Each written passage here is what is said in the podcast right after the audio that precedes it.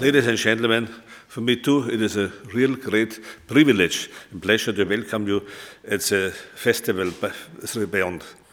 This year, the 3D Festival Beyond takes place for the sixth times at the Center for Art and Media and the University of Arts and Design in Karlsruhe.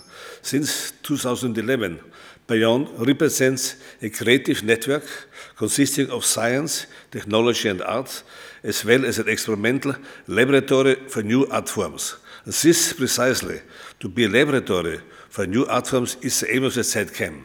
ZKM was founded, as you know, 25 years ago yeah, as this kind of platform.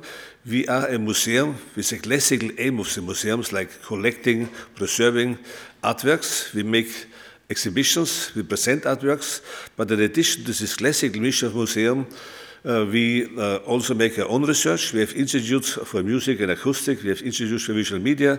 And this, and institutes we produce, develop, and research our own production. Huh? And therefore, huh, we call it center. Huh?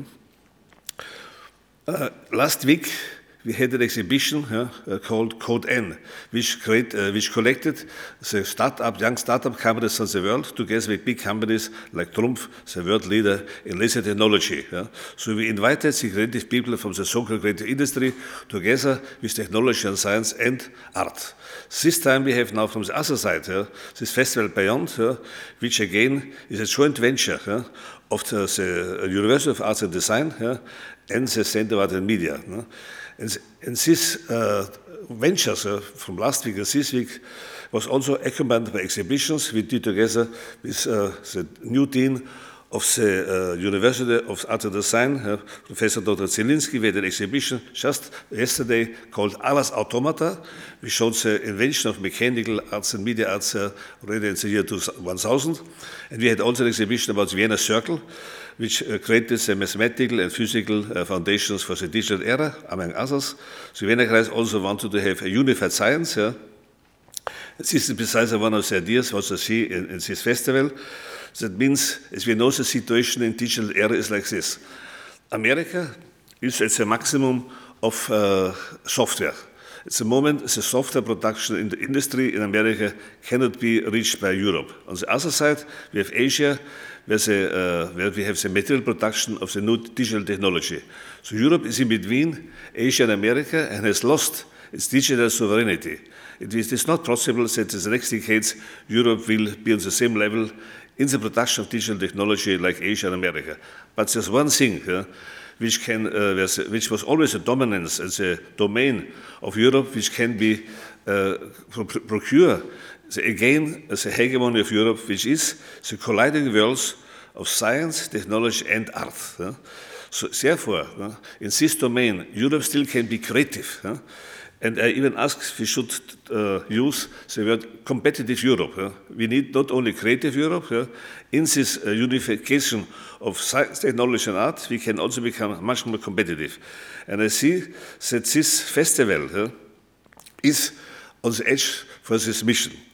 As also, we have another project together with the University of Arts and Design and ZKM, which we call Europe Future Design, an artistic vision for Europe and beyond it is an interdisciplinary and highly intercultural European project based on artistic and cultural creation.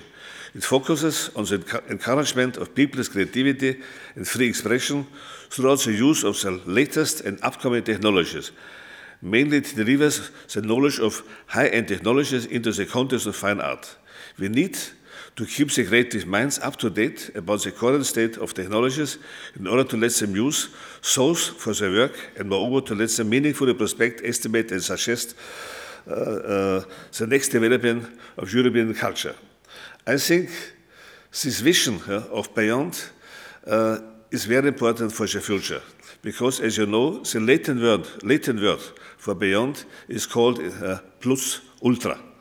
Plus ultra was precisely the slogan for the navigators who conquered the new oceans. Yeah? And what we are doing is this festival and together yeah, with the University of Applied Arts is precisely a plus ultra, going further, looking further. Yeah?